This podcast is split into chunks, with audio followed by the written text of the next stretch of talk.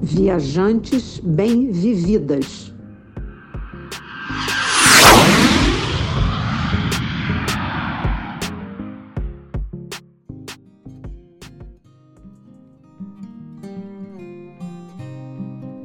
Oman é um país do Oriente Médio ainda não muito visitado pelos brasileiros e hoje será o tema da nossa conversa. Eu sou Silvia Iano, autora do blog Sentidos do Viajar e estive em 2019 visitando Oman. E eu, Lilian Azevedo, sou autora do blog Uma Senhora Viagem. Ainda não visitei Oman e estou muito curiosa para saber tudo sobre essa viagem. A gente acha que esses países assim, que não são tão procurados pelos turistas, valem muito a pena quando a gente visita trazer as dicas e compartilhá-las, né, com os nossos ouvintes.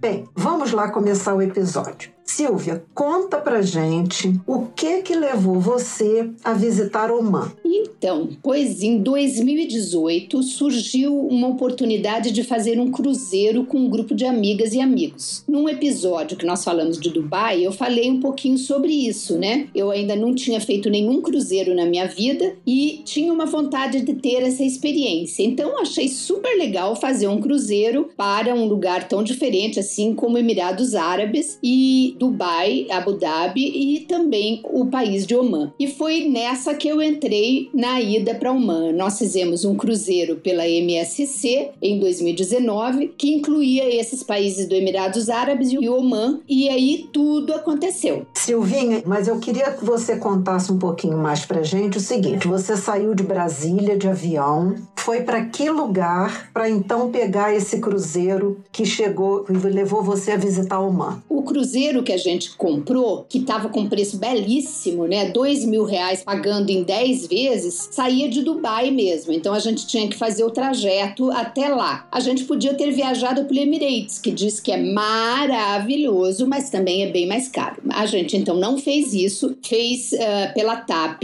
e foi para Barcelona. Fizemos uh, Brasília-Barcelona e depois Barcelona voamos para Dubai. Assim que a gente chegou em Dubai. Dubai a gente passeou uns dois dias antes, pegamos o navio e começamos então a, a, a, as visitas pelo Emirados Árabes, começando em Dubai, que fizemos uma visita lá junto com o grupo e outras é, particulares. Depois fomos para Abu Dhabi, para a ilha de Sirban Ais e de lá fizemos a navegação até Oman. Entendi. E aí, conta um pouquinho pra gente assim, como é que é essa chegada? Vocês quando estão no navio, é, chegaram de manhã cedo em em Oman para passar o dia na, na, por lá? Como é que funciona essa coisa? Que tipo de documento que precisa? Conta um pouquinho como é que é a imigração. Pois é, no navio, quando a gente entra no navio, e foi uma coisa que me deixou de início bem desconfortável, eu, a gente tem que entregar o passaporte para os tripulantes. Eles pegam os passaportes de todo mundo e durante o navio, na estada no navio, você não fica com o passaporte. O que, que eles fazem com esse passaporte? passaporte. Eles providenciam toda a documentação que a gente precisa para entrar nos diversos países. Então facilita muito, né? Não precisamos tirar um visto para Oman. Eles nos deram na, na chegada do país, eles nos deram um cartãozinho, tipo um cartão de, ba de banco, né? Esse de plástico de banco branco, que ali tinha toda a nossa autorização. É como se eles já tivessem ido e foram mesmo, né, aos órgãos oficiais do, do de Oman e, e, cada um então recebeu aquele cartão que era o nosso passaporte, vamos dizer, era um comum, passaporte e visto para entrar em Oman. É, o navio como que fez? Nós saímos então de Dubai, fomos a, a, a Abu Dhabi, depois a ilha e aí depois nós tivemos uma noite inteira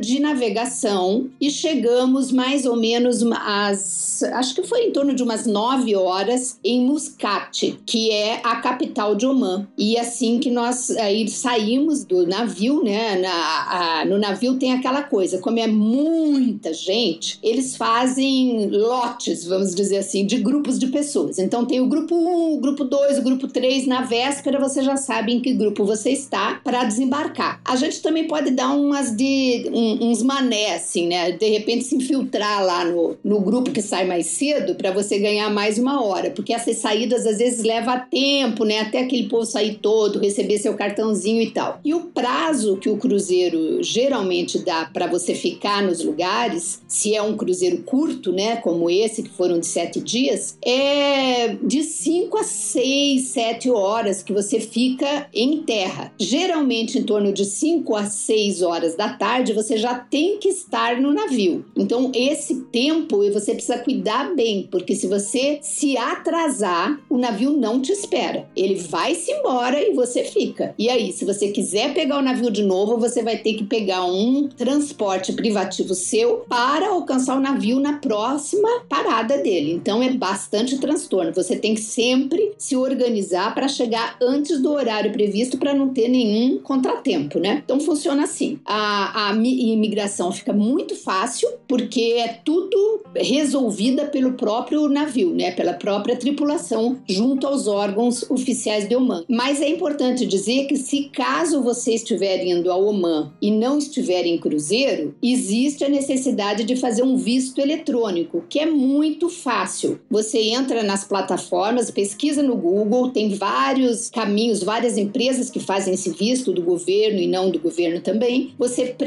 ali, é uma questão de cinco minutos preencher os seus dados de passaporte, tem que enviar uma foto, também a impressão do foto do passaporte, tudo direitinho. Aqueles dados eletrônicos já vão servir como um visto para você entrar na cidade. Esse visto, o que a gente encontra de informação na internet, é que ele leva quatro dias regularmente para sair, mas se você tiver urgência, ele pode é, ser emitido até em um dia. Os valores são diferentes, para um dia, dois dias, três dias e quatro dias. Então, quanto menos dias, mais caro fica o visto. Mas eu sugiro que ninguém faça assim em cima da hora, né? A gente nunca sabe as coisas que vão acontecer, então o melhor é sempre você ter aí pelo menos um mês de antecedência. Esse visto, existem também duas formas que você tem que escolher. Ele tem um visto para entrada única no país, que tem validade para 30 dias, e tem um outro visto eletrônico que você pode optar também para múltiplas entradas durante um ano. Então você tem que ver o que, que te atende melhor. Mas no navio, você não precisa preocupar com nada disso, que está tudo resolvido pela própria tripulação. Ah, isso é muito bom. Essa informação é muito importante mesmo. Quer dizer, precisa de visto. Bem, mas aí eu quero saber assim: você chegou, desceu do navio, desembarcou. Como é que vocês fazem para circular pela cidade, para passear, para conhecer os pontos turísticos? O navio, já os cruzeiros, eles já têm uma lista de passeios e de alternativas de passeios em cada lugar que Ancora.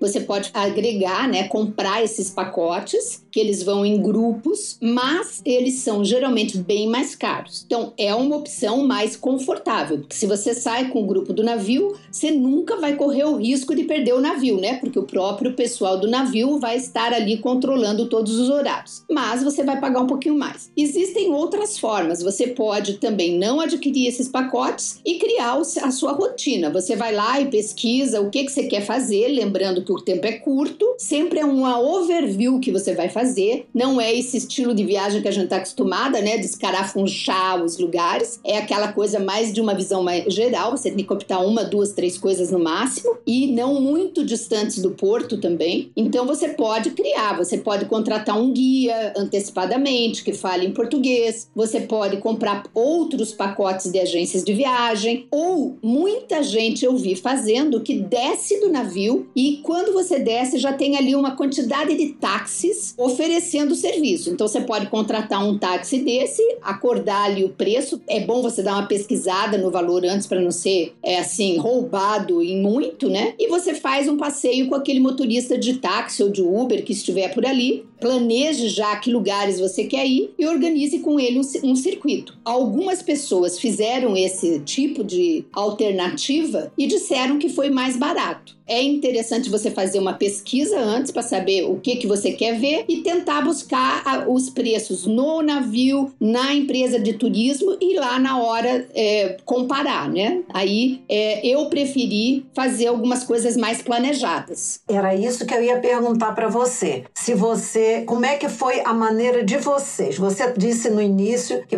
surgiu uma oportunidade de você fazer uma viagem de navio em grupo. Então tava você e um grupo de pessoas amigas, não é isso? E aí vocês desceram e fizeram o que, que, que, que vocês escolheram? Foi o passeio já do navio ou não? Esse grupo que foi fazer esse cruzeiro era um grupo bastante grande. Eu acho que era foi feito por uma agência de turismo aqui em Brasília. Eram em torno de umas 30 e tantas pessoas. Muitas delas eu nem conhecia, mas dentro desse grupão tinha o meu grupinho de amigas, que nós éramos ali umas nove, né? Então a gente fez algumas reuniões reuniões antes da viagem para organizar o que, que a gente queria fazer, né? Todo mundo estava de acordo. É, nós então fizemos um planejamento prévio. Esse grupinho de amigas se reuniu algumas vezes aqui na minha casa e a gente pensou: ah, queremos ver isso, podemos ver aquilo e tal. Fizemos juntas uma pesquisa e tomamos a decisão de como faríamos os passeios.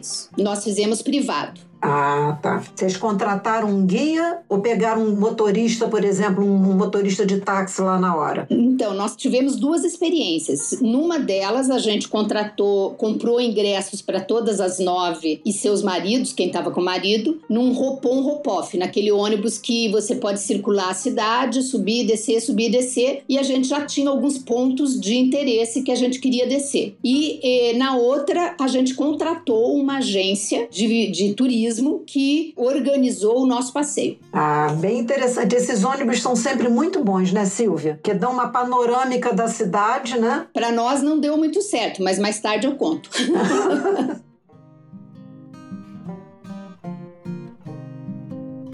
Então, olha só, o que que você visitou em Muscat? Porque vocês desceram em Muscat e eu queria saber o que que vocês foram visitar e para essa visita qual foi a escolha de, de passeio? Conta aí. Em Muscat, que é a capital de Oman e ela também pode ser chamada de Mascate, nós fizemos o seguinte: foi aonde a gente contratou o Ropon Ropoff. Fui eu que, que organizei isso. Tive muita dificuldade para ter a informação da empresa do Ropon Ropoff não conseguia identificar se aquele roteiro todo do ônibus nos levaria à mesquita, que era o que a gente queria conhecer principalmente. A princípio, eu fiquei na dúvida, eu tentava procurar, parecia que chegava, mas os nomes a gente não entendia muito bem. Eu fiz várias comunicações por escrito em inglês para a empresa e acabei recebendo uma informação que sim, que, a, que o ônibus passaria no, na mesquita. Então a gente contratou esse Ropon Ropoff. Quando descemos do navio, a gente logo encontra então ali um posto do Ropon Ropoff e eu chego lá com os nossos ingressos e falo: olha, a gente estamos aqui nesse grupo,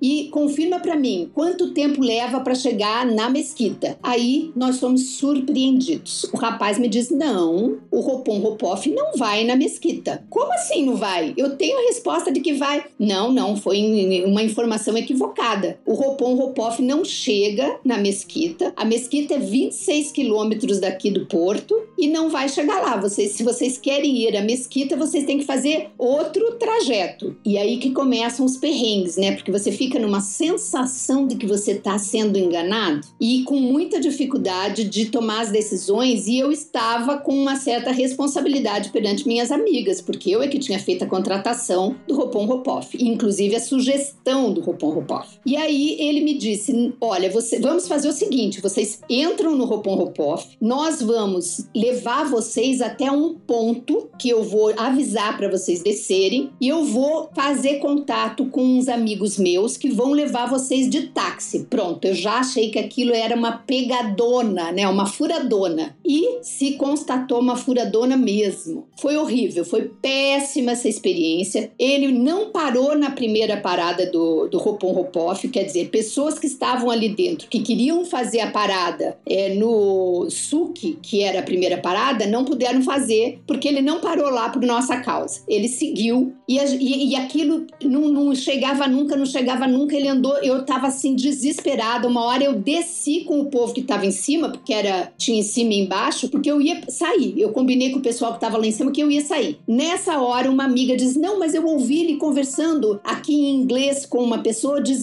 é, acordando dos táxis esperarem a gente lá na frente. Aí eu fiquei naquela dúvida: fica, não fica, fica, não fica. Subimos tudo de novo para o andar de cima e esperamos até onde ele disse que era para a gente descer. Descemos, tinham dois táxis e simplesmente não cabíamos todas no táxi. Eu sentei no colo de uma amiga para poder caber todo mundo no táxi. Num táxi fui eu no colo de alguém e no outro táxi foi outro no colo de alguém. Para você ver a falta de organização dos caras. E aí a gente estava na mão deles, porque a gente não tinha negociado preço nem nada, né? Tentou negociar ali naquela hora, aí é aquela história de você não saber bem quanto que aquilo vale, porque a gente não tinha feito uma pesquisa antes, a gente não ia pegar táxi. Enfim, Inês é morta, o problema não tem solução, resolvido está, né? Lembrando do nosso episódio Perrengues. É o jeito era aquilo ali mesmo. Então entramos no táxi e aí fomos levados até a mesquita. Chegamos na mesquita, maravilhosa. Linda, linda, linda. Grande Mesquita Sultão Cabos. Não pode deixar de ser visitada. Só que a gente chegou lá cinco minutos depois das 11 e às 11 ela fecha.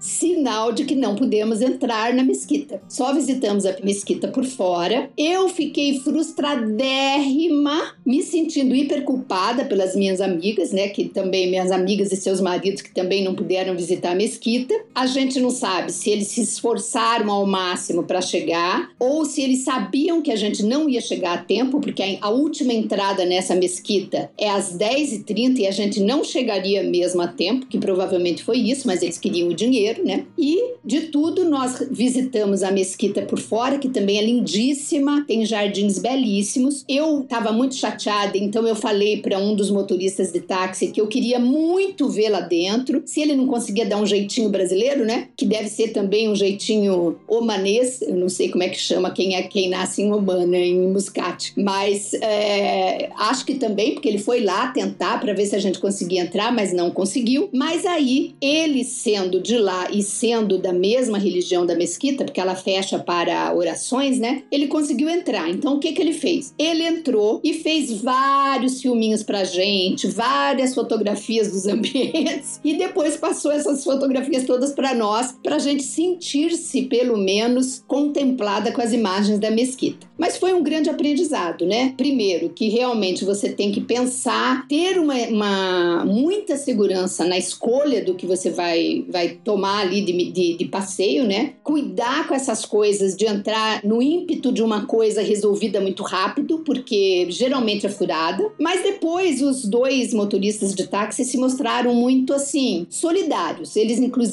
depois fizeram um passeio pela corniche, né? Que é aquela pista, o calçadão, né? de frente para o mar e mostraram para gente, foram levaram a gente em outros pontos turísticos sem cobrar mais nada do que aquilo que ele tinha combinado de ir até a mesquita. Então acabou que a gente ainda aproveitou alguma coisa, mas foi bastante frustrante para mim. Eu fiquei muito chateada. Silvia, mas isso é, são coisas que acontecem, né? São perrengues muito chatos, né? Porque às vezes, assim, o fato do país não ser tão turístico assim, a gente nem sempre consegue as informações com facilidade, né? Então, por isso que é bom a Silvia tem artigo no blog, né? Sentidos do Viajar. E eu fiz uma entrevista com a Silvia também no blog Uma Senhora Viagem, onde tem uma parte da, da dessa viagem que ela conta. Então, eu acho que é uma ideia boa que fica para quem tem desejo de conhecer Oman. E Lilian, você falou uma coisa importante aí. Quando eu fui pesquisar Oman, tinha pouquíssima coisa na internet. Pouca mesmo. Eu achei um um blogueiro de viagem português que tinha ido a Oman. Foi praticamente o que eu encontrei de informação. Então é um lugar que é muito pouco visitado, especialmente por pessoas uh, brasileiras, né? E isso dificulta você conseguir informações mais precisas. Então é bom que assim vai aumentando o número de pessoas que visitam para ter mais informações. É, isso é muito legal. Aí você disse, quer dizer que essa essa escolha de conhecer Muscat foi é, via o ônibus Hopon-Hopov.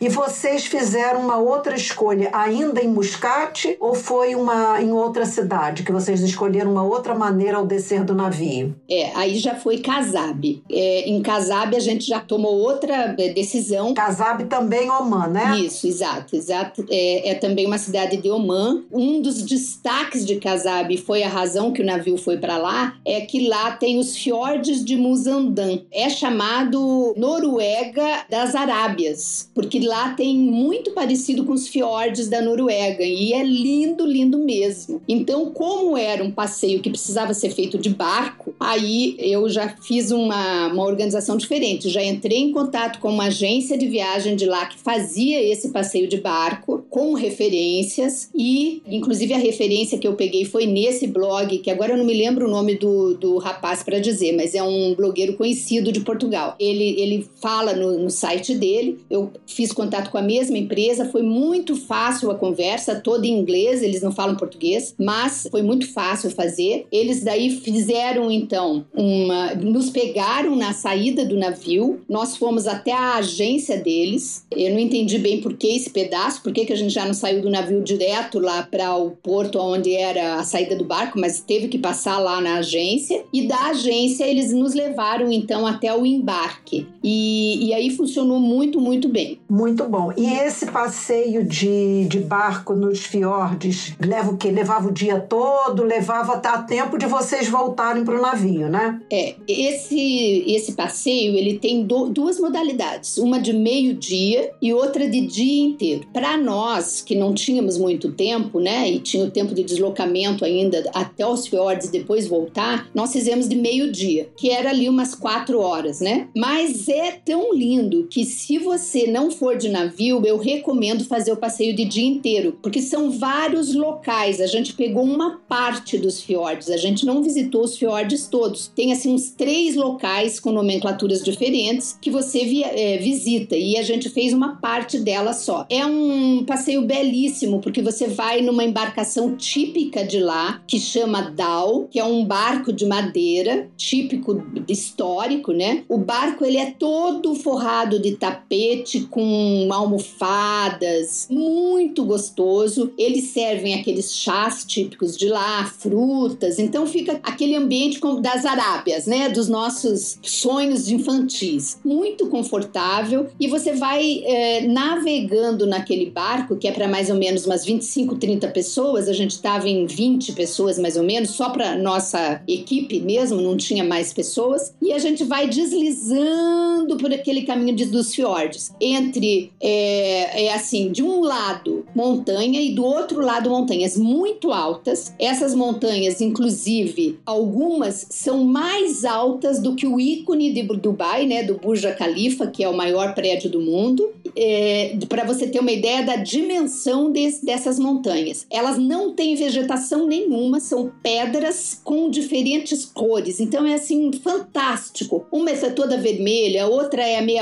amarelada e, e várias nesgas assim é, de camadas. Então muito bonito. E no meio aquela água muito bonita é, do mar, né? Que, que entra ali e caminha. Então é muito bonito. Você vai vendo, eles vão mostrando, por exemplo, a direita e a esquerda, você vê pequenas aldeias de artesãos e pescadores omanitas que moram ali naquelas uh, montanhas. Eles moram ou eles fazem casa dentro da própria pedra da montanha, ou eles constroem casas de pedra. Então é bastante icônico, né? E uma coisa que me, me achei bastante interessante é que o governo de Oman ele apoia esse, essas pessoas que não saiam dali. Eles só conseguem se locomover de barco, mas o governo providencia energia, água potável, leva de barco e paga um barco para pegar as crianças todos os dias, levar até a cidadezinha para elas estudarem. Então eles querem que eles se mantenham lá e, e que não venham para a cidade, que eles possam continuar ali pescando e fazendo os artesanatos deles. É bastante interessante. É um passeio que eu super recomendo, muito lindo. Muito interessante essa, essa iniciativa, né? Porque é uma preservação da população no seu local, né? E poder produzir ali localmente. Muito interessante. Bem, aí então, quer dizer, esse do navio funcionou, esse, que vocês, esse passeio que vocês contrataram da agência funcionou super bem, né? Isso, isso.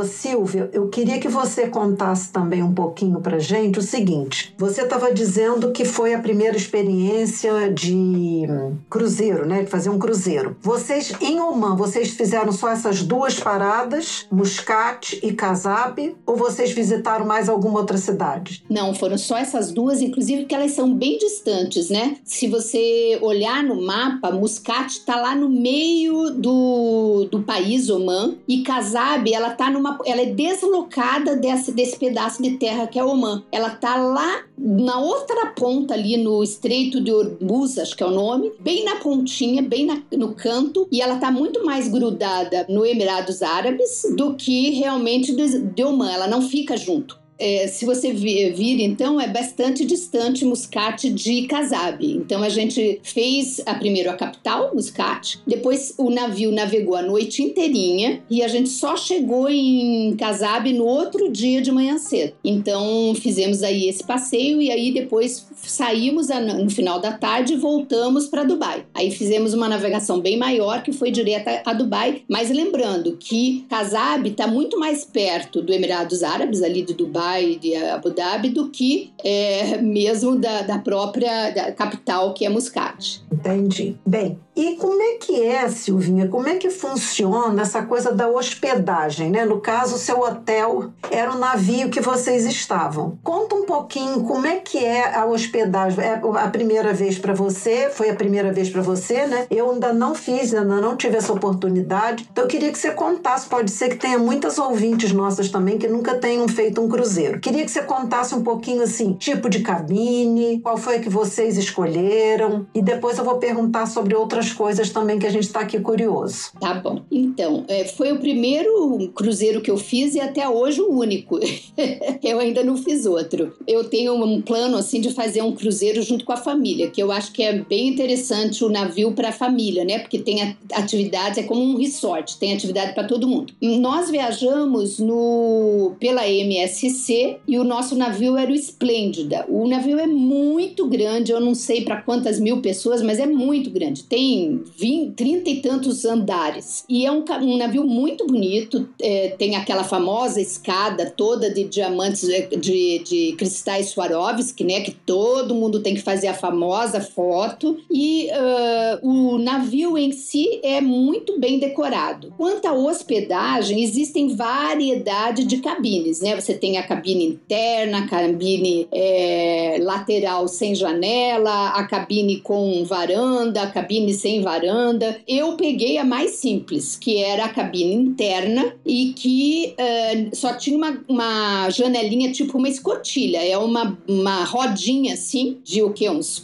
50 centímetros de diâmetro. E muita gente fala: ah, eu não aguento, eu tenho pânico de ficar muito fechado e tal. Para mim, não fez nenhuma diferença. Ela é bem mais barata. Eu achei a cabine muito boa e confortável. Eles têm uma otimização do espaço maravilhoso era uma cama de casal bastante espaçosa, tipo queen, com mesinhas de cabeceira, tinha um armário que dava para guardar tudo, televisão, o banheiro também era bem espaçoso, com tudo que, como se você tivesse num quarto de hotel bem confortável. É, eu gostei muito. Outra coisa que muitas pessoas falam do navio, ai, eu vou sentir aquela coisa de balanço e vou ficar enjoada. A gente não sente nada, eu não senti nada, eu não senti nenhum balanço. Talvez se tiver uma tempestade tempestade, pode ser que você sinta. Mas na nossa viagem toda, sete dias navegando, eu nunca senti nenhuma marola, nada que desse esse enjoo que muitas pessoas ficam com medo. Ah, eu visitei também uma cabine com varanda, né? É, todo mundo quer ficar lá na, na externa e com varanda. Esse é o sonho do consumo. Mas ela é assim, mais que o dobro da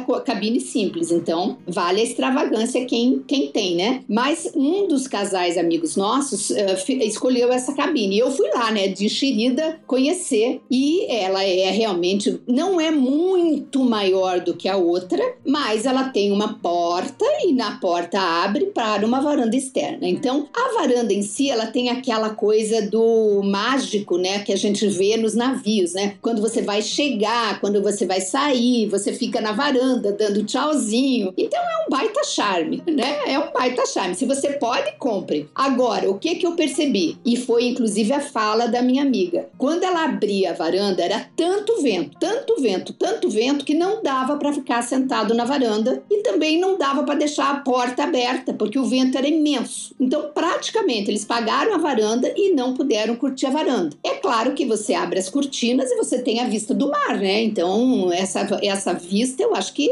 paga o você estar ali. Mas eles não puderam curtir em dia nenhum a varanda por conta do vento. E uma coisa, Silvia, que eu fico imaginando também é que o navio, como você disse, tem 30 e poucos andares, ofereça tantas alternativas de entretenimento que você fica pouco tempo no quarto, né? Você vai mais no sentido de a hora de dormir. É isso mesmo? É exatamente isso. Bom, pelo menos para mim e para o nosso grupo de amigos foi assim, né? A gente não foi para o navio para ficar dentro do quarto é, fazendo noite de núpcias. É, a gente foi para curtir o navio, né? Então, quando a gente não estava na cidade, a gente estava passeando pelo navio e aproveitando, porque tem muitas alternativas, né? Conta um pouquinho, o que que tem? Sim, então você tem os restaurantes, tem sempre um restaurante que ele é aberto de manhã, de tarde e de noite, 24 horas, que ele é um estilo mais self-service, mas tem opção de tudo: pizza, lanche, fruta. Então você pode a qualquer hora ir nesse restaurante, faz parte do pacote, é, você não paga nada mais que isso. Você tem paralelamente toda a estrutura de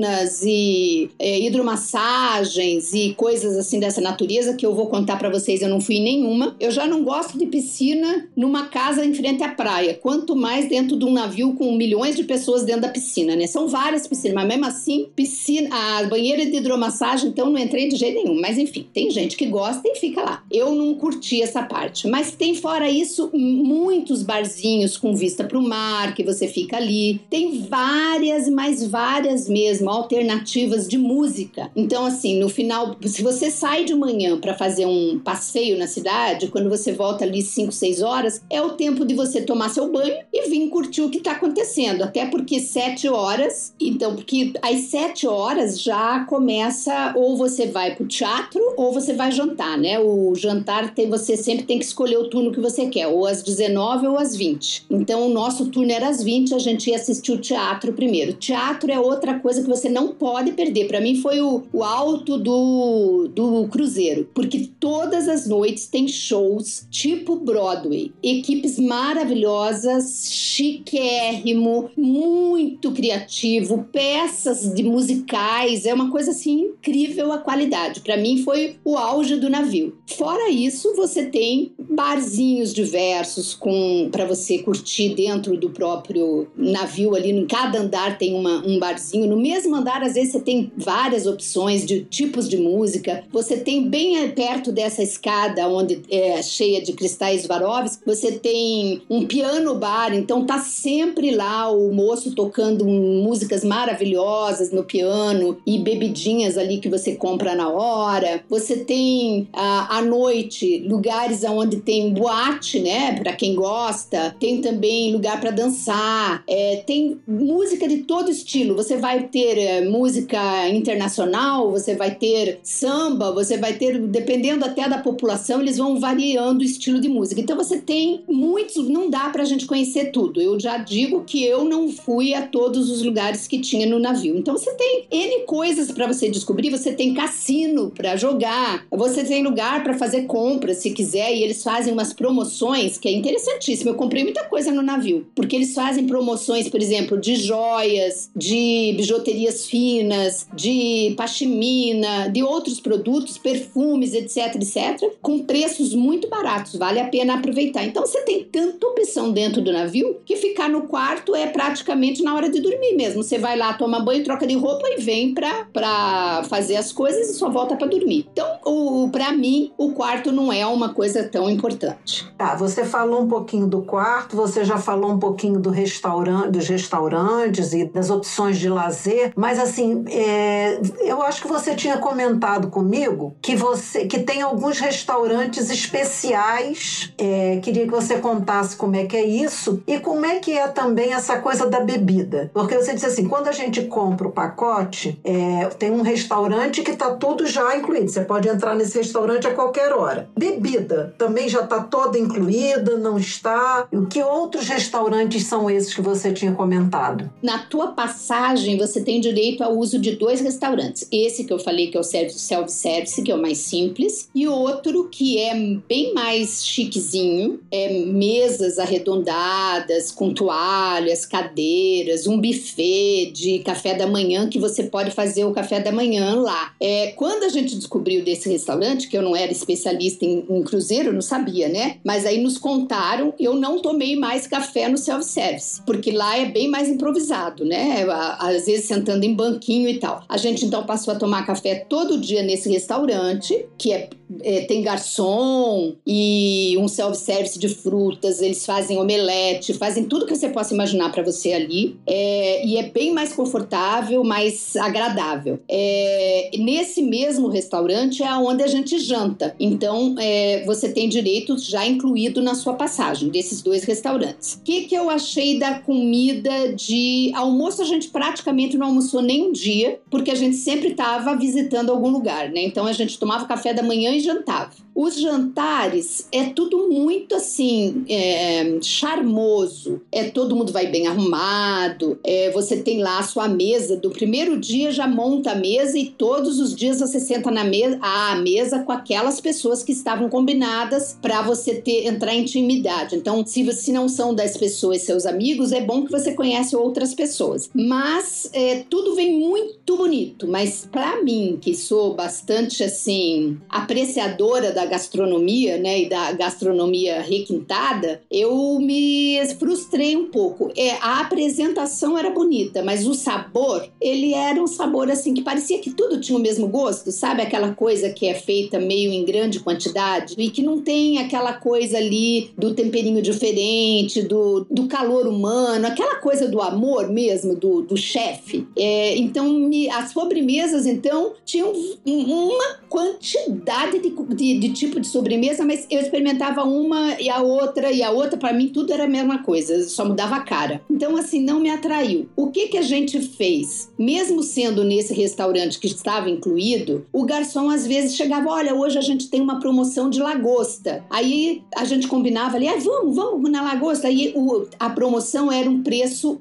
bom para comprar lagosta. Então a gente pedia a lagosta para entrar no cardápio. Aí já era uma coisa diferente. Ou então hoje tem a promoção de, de um cordeiro, não sei das quantas. Aí você compra aquilo, você vai pagar a parte, mas era um preço bem mais razoável e valia a pena porque já era uma, um diferencial, uma comida diferente. Mas isso nesse mesmo restaurante ou tinha um restaurante extra que servia esse tipo de comida? Não, nesse mesmo restaurante que está incluso na tua passagem, eles têm umas promoções. Eles só têm um cardápio diferenciado às vezes, né? É, eles têm uma opção que eles trazem sempre toda noite, tem uma opção de uma coisa diferente que não é o cardápio oficial. Então, um dia é lagosta, outro dia não sei o que, eles têm lá, fazem a promoção. E aí é um meio deles eles ganharem dinheiro e a gente comer melhor. Vale a pena porque o preço geralmente é um preço razoável. Fora esses dois restaurantes que estão inclusos, o navio tem de três a quatro restaurantes específicos. Por exemplo, um restaurante de carne, um restaurante de massas, um restaurante japonês. E aí vai depender do navio. Esses restaurantes, aí sim, é claro que você vai comer com uma altíssima qualidade, mas o preço também, os euros que você vai deixar lá lá também são muitos. São bem caros, eu olhei os preços, achei preços muito caros, muito caros, e optei em não experimentar. Me frustrei, porque eu devia ter experimentado, que eu não sei nem se eu vou fazer outro cruzeiro na vida, mas era caro mesmo, assim. Tipo, eu achei um pouquinho além do, do você comer num restaurante chique aqui do Brasil. Mas é isso, né? Se você quer uma experiência diferente, é uma opção. Quanto à bebida, você pode comprar os pacotes de bebida. Quando você compra a passagem, até você embarcar e até lá dentro mesmo, você pode comprar os pacotes de bebidas. Então, para as pessoas que bebem, né, bebidas de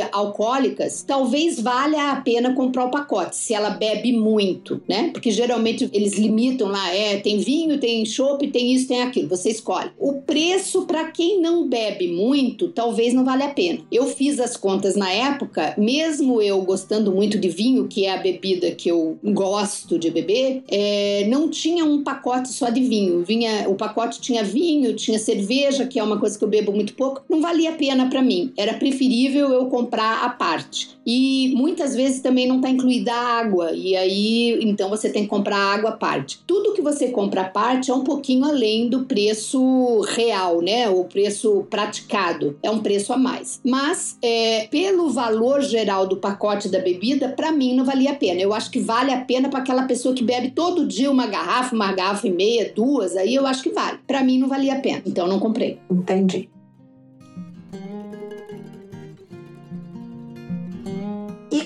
Que é a questão da, assim, das atividades? Quer dizer, vocês ah, é, passavam muitas vezes a noite navegando, chegava de manhã, descia do navio, ia conhecer um lugar, voltava de noite, participava de alguma coisa. Teve algum dia que vocês passaram o dia navegando? Ou a navegação era só noturna? Teve um dia que eu acho que foi na volta, exatamente saindo de Casab para a Dubai de novo. Esse dia inteiro a gente passou navegando, que foi o tal do dia que eu fui olhar as piscinas e que não me dei, não se me sentia vontade de, de usar as piscinas, mas eu pus o meu, a minha roupa de banho e fui lá para o deck, né? Que tem um deck muito grande com aquelas cadeiras de piscina. Então eu fui lá para ficar curtindo o sol e, e lendo meu livro e fui curtir aquele espaço, mas não entrei nas piscinas. Teve um dia que teve a navegação maior. Tá, tem academia, na coisa tem lugar para você ter uma fazer massagem, tem uma biblioteca para você escolher um livro. Olha, tem de tudo. Tem tudo mesmo. Academias super hiper completas, tem até mais de uma. Tem biblioteca, tem salões diversos, tem salão de chá, tem salão de jogos. Eu, eu te digo que eu não conheci tudo tudo, é muita, muita, muita coisa. Tem tudo que você pensar tem. Spa, tem spa, mas é tudo muito caro. Então, por exemplo, spa. Se você quer ir fazer uma massagem, você pode é, encomendar a massagem e ir, mas é sempre bastante oneroso. Entendi. Tá fora do pacote, são extras, né? Tudo, tudo, tudo. O que que está incluído? É a viagem em si, os dois restaurantes e a cabine que você escolheu. Isso já tá no que você pagou. Fora isso, o resto, tudo que você usar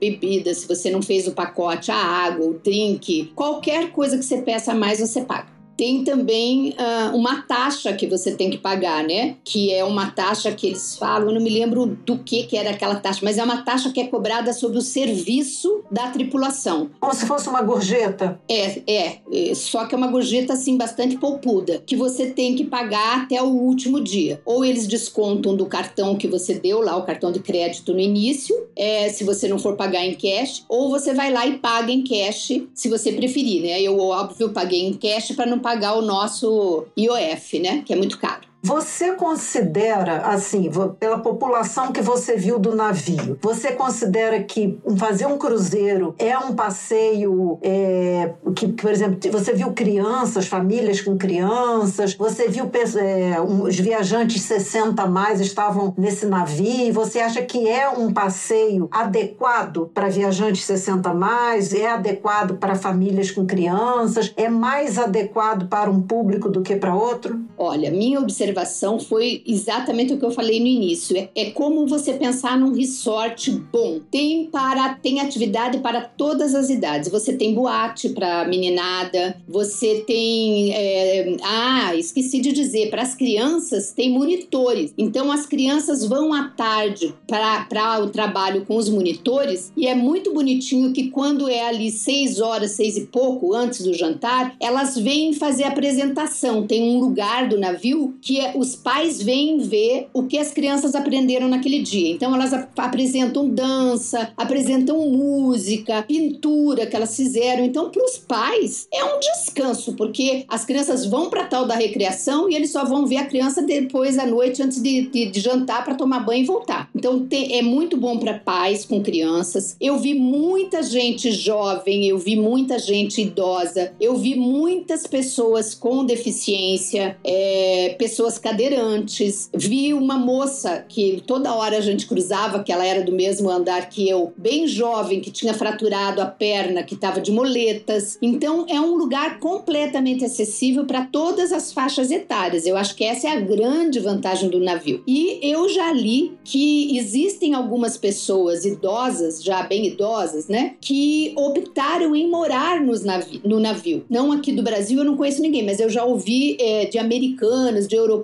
que vão com o navio para todos os lugares. Eles pagam lá, parece que eles conseguem um pacote que pagam é, é, como se fosse uma moradia. Então todo mundo do navio já conhece aquela pessoa e lá no navio tinha, porque a gente via que o tratamento com aquela senhora era diferenciado, assim, todo mundo conhecia ela, conversava com ela e pelo que eu li, é, acaba saindo mais barato do que um idoso pagar uma, uma tipo uma clínica ou uma casa de repouso, né, que acho que tem outro nome hoje. É, o custo é muito alto e lá tem uma grande vantagem, né? Ela tem ali uma cobertura de saúde, quer dizer, ali tem uma equipe médica que se tiver uma emergência ela é socorrida, ela tem comida o dia inteiro, ela tem serviço de quarto todos os dias, então ela tem todo o serviço e é, não se importa em ficar navegando com aquele navio para onde ele for. Então vai, vai, ele vai estar tá na Europa, tá na Europa, tá no Brasil, tá no Brasil, fez a travessia e mora ali dentro do navio. Então eu até penso que pode ser uma alternativa, né, para quando eu tiver já naquela situação assim, se Deus quiser, é, chegar lá mais tarde e não aguentar mais fazer minhas viagens sozinha.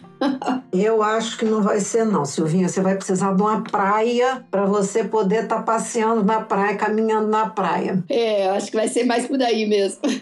É, você falou uma coisa que eu fiquei curiosa também de saber, é importante também a gente compartilhar aqui. Como é que é essa questão de seguro de saúde e de pacote de internet? Foi a outra coisa que me veio aqui. Porque é o seguinte, é, no navio, pelo que você falou, já existe uma equipe médica que presta primeiros socorros. Esses primeiros socorros, qualquer machucadinho, uma coisa assim, isso está incluído no seu pacote ou você, por exemplo, se precisar de um atendimento médico, tem que pagar a parte? Isso é uma pergunta. E a segunda é se é indicado você viajar com o seguro de saúde, mesmo sendo uma viagem de sete dias, oito dias num navio. Como é que isso funciona? Então, eu não vou saber os mínimos detalhes disso no navio, porque como eu ia ficar em Dubai por minha conta, tanto na ida como na volta, eu fiz o meu seguro de viagem. Eu não saio do Brasil de jeito nenhum, nem que seja aqui para os vizinhos, sem seguro de, de, de viagem, né? Então eu fiz o meu seguro de viagem que estaria cobrindo todo o meu tempo que eu não tenho bem certeza, mas pelo que eu entendo, dentro da sua passagem já está lá um, um percentil para um atendimento de emergência. Mas se você tiver uma complicação lá dentro, você vai pagar. Eu, pelo que eu entendi e ouvi falar, você vai pagar a parte. Eu já ouvi, por exemplo, alguns navios que a pessoa teve, por exemplo, um infarto lá dentro. Eles dão primeiros socorros, depois vem um avião buscar a pessoa no navio para levar para um tal do hospital. Alguém vai arcar com esse custo e eu tenho quase que certeza que não é um navio, vai ser o seguro de saúde de, de viagem da pessoa, né? Que eu acho que é, uma, é necessário fazer. Mas tem sim, lá dentro tem uma equipe de saúde, né? Tem médicos, enfermeiros e toda a equipe de saúde treinada. Uma das coisas interessantes que eu não falei é que você tem, pelo menos em sete dias, nós tivemos dois treinamentos de segurança Eu ia perguntar isso agora, porque deve ser uma coisa muito importante, né? Deixar todo mundo preparado caso, né? Te torce para que nunca aconteça, mas ele tem que estar tá preparado, né? É, eles fazem por uh, grupos, então você já recebe uma informação no seu apartamento que o, você vai ter o treinamento de emergência na hora tal, no salão tal. É lá no salão, bom, lá no nosso foi no salão onde é o cassino. Aí eles reúnem os brigadistas, né, que seriam as pessoas da segurança com aquele grupo e eles fazem minuciosamente todos os passos para a segurança. Se o navio afundar, se o navio bater, se o navio virar, todas as possibilidades. Eles treinam a gente, um ajuda o outro naquilo que precisa, você põe todo o equipamento de segurança, então eles são muito cuidadosos nisso e é super importante mesmo, né? Porque se na hora do desespero, se você não tiver a informação, é mais provável você atrapalhar e até se ferir mesmo. Então eles são bem cuidadosos. Eu acho que a gente teve dois treinamentos de segurança. Tá, e a questão da internet? Quando você está navegando, não tem internet, mas é até bom para você sair daquela coisa de ficar em redes sociais. Mas para você mandar notícia para os filhos e tal, como é que é? Só quando está ancorado? Eu levei, como eu sempre levo, o meu chip de viagem, né? Então, é, todo lugar que eu chegava, eu descia e eu fiz um chip internacional para vários países e eu tinha acesso à internet para me locomover, para pesquisar, para mandar contato com a família e tal. Quando você está dentro do navio, se você está num porto, você também tem acesso à internet. Mas quando você está navegando, não tem. Agora, você pode comprar também um pacote de internet, se você quiser. Eles têm um pacote de internet que vende para você ter internet 24 horas dentro do navio. Mas também é bem carinho. Mas se você precisa e quer ter segurança, compre. E é bom você se desligar um pouquinho, né? É, é. Ter um pouquinho de, de paz, né?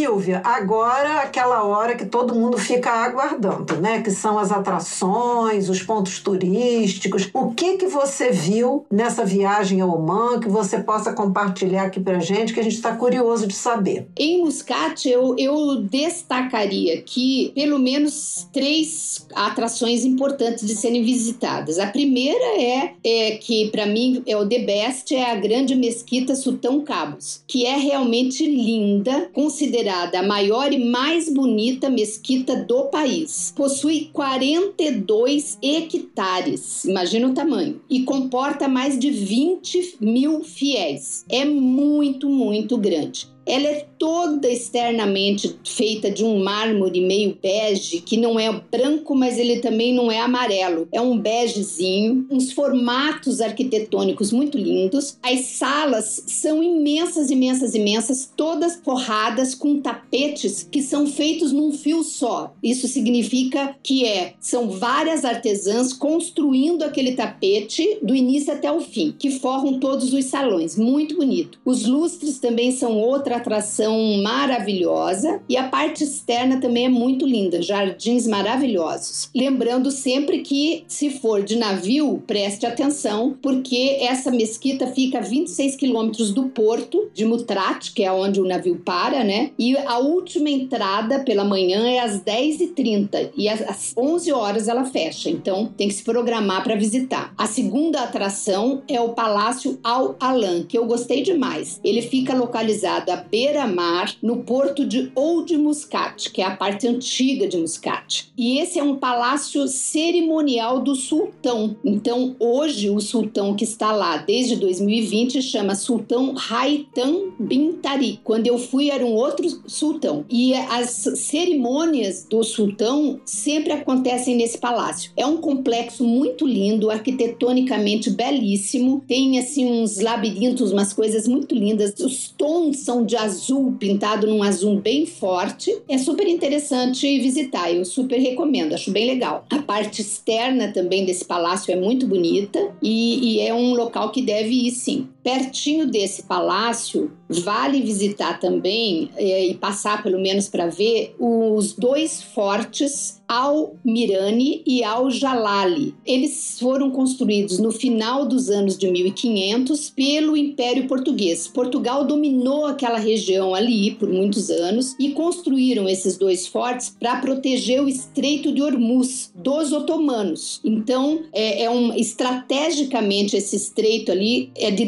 navegação e politicamente era muito importante. Só que esses otomanos depois conquistaram mesmo essa região, expulsaram os portugueses e, e ficaram lá, né? Hoje eles não são mais fortes, eles foram numa época transformados em prisão, inclusive para a, a, os familiares dos sultanatos, quando alguém era traído lá, né, e punha lá na prisão, mas depois também deixou de ser prisão e hoje são museus. Então fica bem pertinho ali do Palácio Al-Alan e vale visitar. Outro lugar também muito bonito é o Royal Opera House de Muscat, que é localizada no distrito de Sat al-Kunkur. Eu não sei se eu estou falando esses nomes certos, gente, porque são bem complexos, mas é mais ou menos isso. E é muito bonita essa ópera, muito imponente, a arquitetura é contemporânea e tem capacidade para 1.100 pessoas. A visitação ela é de 8h30 às 17h30 de segunda-feira à quinta-feira e precisa reserva prévia.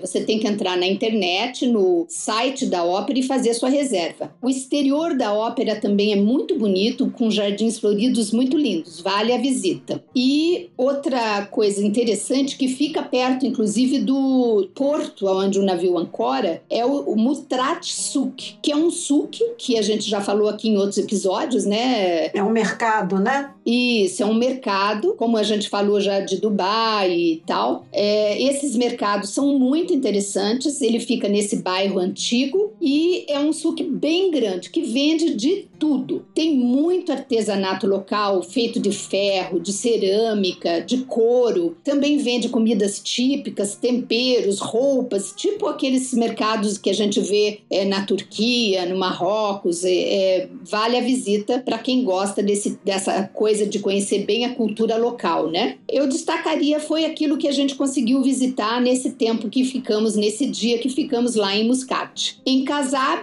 a gente fez, contratou então a empresa Musandansi Adventure Travel e Turismo e fizemos a visita aos fiordes de Musandan, chamada Noruega da Arábia.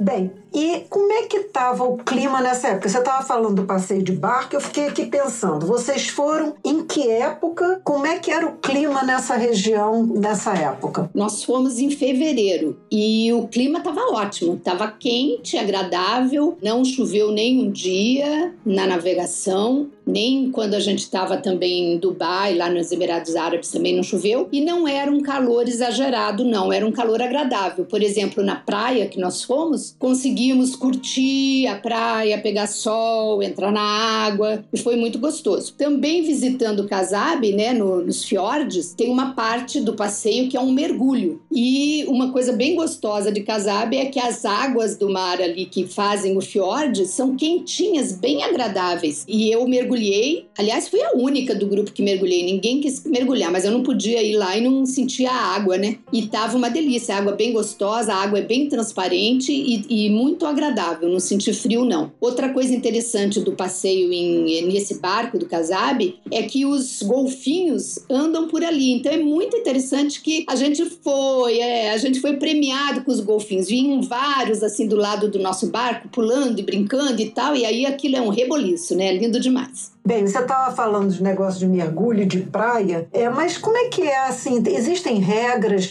da questão do vestuário? Porque é um país de Oriente Médio, geralmente eles são um pouco mais é, rigorosos assim com vestuário. Sim, é, existe, pelo menos a gente foi informado que sim, né? Então, mesquita você não entra se não for com é, roupa comprida, manga comprida, véu e tal. Se você não tem eles têm lá para alugar para você, né? Mas a gente já estava avisado, então a gente sempre levava uma roupa assim, um capachimina, um lenço, uma coisa que pudesse cobrir para poder entrar quando dá para entrar nas mesquitas, né? Algumas não, você não pode entrar. É, e a, nos passeios em geral a gente costumava não usar coisas decotadas, nem né? muito curtas, como todo, porque já, na verdade isso já é hábito da gente, né? E eu cuido muito também para seguir essas regras quando eu viajo. Agora eu tive uma preocupação, nós todas combinamos de ir de maiô, não íamos de biquíni. Então todas nós fomos de maiô. Eu detesto maiô, detesto mesmo. Mas eu comprei, eu nem tinha maiô na época. Comprei um maiô para poder usar lá para que não fosse muito devassado. E ainda assim, nós, pelas recomendações que a gente tinha tido, resolvemos comprar shortinhos sabe esses shortinhos de malhar assim que tem é, de, que seca rápido? Para poder colocar em cima do maiô para que a gente não ficasse só de maiô por exemplo no mergulho ou dentro do barco. Porque quer queira quer não por mais que fosse um passeio turístico e que só estávamos nós tinham os rapazes né os tripulantes do barco. E aí a gente ficou constrangida de estar tá lá de, de biquíni ou de maiô só. Então a gente usou os nossos shortinhos. Eu usei também eu lembro todas as vezes eu usei a blusa de proteção UV de manga comprida. Então eu tava bem composta ali. Na praia que não, na praia eu tirei a blusa e fiquei só de maiô. Agora no navio não, no navio é internacional, né? Não tem nenhuma dessas regras. Você usa do jeito que quer, curto, de mini saia, quem gosta, decote, aí não tem nenhuma exigência. Agora nos locais deles a gente cuidava assim. Entendi. Vocês ficaram nessa parte de Oman foram o quê? Três dias, quatro dias? Que o cruzeiro era de uma semana, não é isso? Isso, isso. Uma semana sim, você sai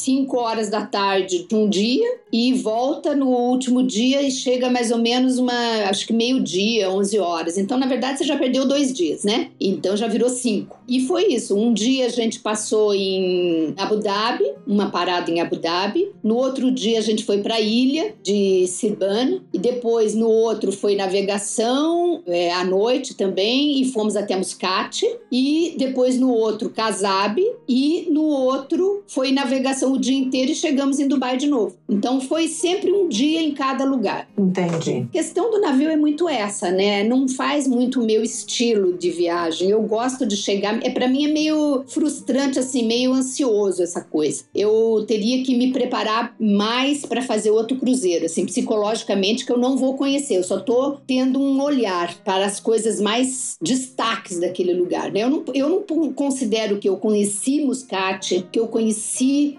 Casab, que eu conheci é, Abu Dhabi. Dubai não, Dubai eu fiquei cinco dias lá, então eu fora, né? É, antes do navio e depois do navio. Então conheci bem, digo que conheci muito bem Dubai. Mas o resto foi um olhar, né? Uma, um sightseeing. É, é o passeio de um dia que você vai ver assim pouquíssimas coisas. Não é meu estilo. Eu realmente não sou muito do cruzeiro, não é a minha forma de conhecer os lugares. Mas é mais uma alternativa, né? E tem gente que gosta.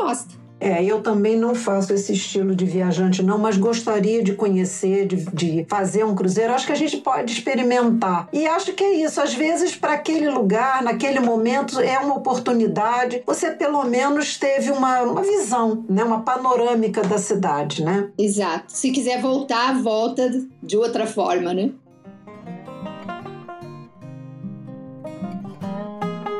Bem, Silvinho, o que mais que você gostaria de destacar para gente nessa viagem que você fez? Tem alguma coisa, alguma mensagem que você gostaria de deixar para as nossas ouvintes? Conta aí para gente. Olha, eu acho que nós, né, 60 mais, mas independente de ser 60 mais, eu acho que para família viajar de navio é muito bom. Grupo de amigos. Eu não sei se viajar sozinha, assim, de navio, a não ser que você seja uma pessoa muito aberta para fazer amizades vale a pena, né? É, porque senão você vai ficar muito sozinha lá no meio daquela multidão. Agora, se você é de fazer amizade, de repente até é, mas eu acho que é assim, bem indicado para ir com companhia, né? Amigos, familiares, porque tem essa opção, né, de agradar todo mundo. É o que eu digo, eu vou para resort, sozinha não vou nunca, assim, em casal também não, mas eu vou para resort, como eu vou agora em outubro desse ano, com a família, porque é um lugar onde todo mundo fica fica feliz, tem comida para quem quer comer o dia inteiro, tem piscina para quem gosta de piscina. Então é assim, né? É o gosto. Travessia. Já pensei muito em fazer uma travessia, mas eu tenho a impressão que eu vou morrer de tédio de ficar 10 dias viajando no navio e só tendo aquelas coisas ali dentro. Eu, eu acho que a minha, o meu nível de, de ansiedade de, de conhecer os lugares não, não vai dar certo muito para mim. Já, já desisti de travessia. Mas eu tenho amigas que amam fazer travessia. Eu tenho uma amiga que já deve ter feito assim umas 20 vezes travessia daqui para Europa. Então é muito de gosto. Eu acho que vale você experimentar. E eu sugiro isso. Experimente numa viagem curta. Experimente, por exemplo, aqui no nosso litoral mesmo brasileiro, uma coisa que leve ali 5, 7 dias para ver se você gosta. É, experimente as, as diferentes cabines, né? É, vá, se tiver oportunidade de fazer uma visita a um navio, acho que vale a pena para você ver no concreto, falar com mais pessoas. Se for para lugares assim bem diferentes como esses que eu fui, né, Muscat, Casab e tal, eu sugiro e foi o aprendizado que eu tive, sempre contratar uma pessoa local para te levar nos lugares, porque o tempo é muito curto, o nível de possibilidade de erro, como a gente teve com o Ropon Ropoff, ele é alto porque você não domina o idioma, você não entende muito bem a comunicação deles, não conhece, né? É muito diferente. Então, acho que vale sim você contratar uma empresa, um guia de turismo local. Aliás, eu tenho o nome aqui de uma guia de turismo. Ah, então é bom você deixar aqui pra gente.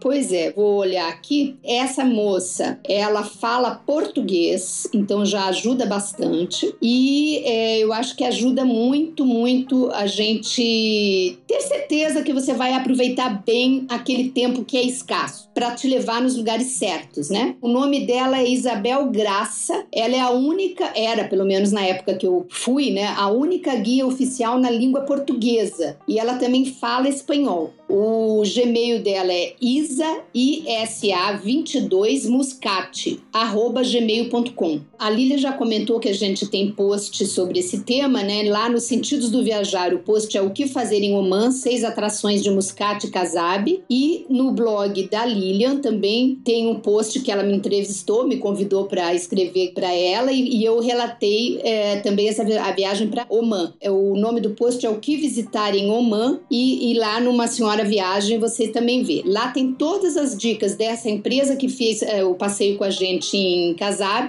e também dessa guia de turismo e algumas outras informações mais detalhadas que vocês podem ler lá também. Então, acho que esse foi um bom aprendizado para mim e eu acho que perrengue serve para isso, né? Para te ensinar. E é, acho que vale planejar antecipadamente ou você opta em comprar as coisas do navio para você ter conforto e paga um pouco mais, ou você pesquisa o que você quer conhecer e contrata uma empresa, um guia de turismo que vai otimizar aquelas 5, 6 horas que você tem para visitar. Bem, gente, e assim nós chegamos ao fim desse episódio, onde a gente compartilhou né, as informações que é da viagem da Silvia a Oman, um país do Oriente Médio. A Silvia já falou, nós temos dicas nos blogs. Ficamos muito felizes em poder trazer essas informações, até porque, como a gente já falou, não é um país ainda tão visitado pelos turistas brasileiros. Então a gente diz aí, olha, a gente vai deixar tudo isso por escrito, né, na legenda, no YouTube, você anotar para você poder se animar e fazer uma viagem conhecendo também Oman. A gente lembra, né, que no episódio 46 nós duas contamos sobre Dubai. Então já temos aí dois países do Oriente Médio que vocês podem conjugar numa viagem. Ouça todas as dicas e inclua no roteiro que você quiser fazer. Toda vez que você compartilha os nossos episódios e por isso a gente pede que você deixe lá o seu curtir e que você envie para outras pessoas, porque o Google entende que o nosso conteúdo é relevante e ele aí mostra para um maior número de pessoas. E se você quiser falar conosco ou enviar alguma sugestão de tema, mande um e-mail para viajantesbemvividas@gmail.com ou uma mensagem lá pelo direct no Instagram. A gente está sempre atento para ouvir e conversar com você. Nós vamos adorar receber seu feedback também. E não se esqueça, temos mais de 47 episódios já publicados e a cada 15 dias temos um novo para você ouvir, ok? Encontramos você daqui a duas semanas. Um abraço!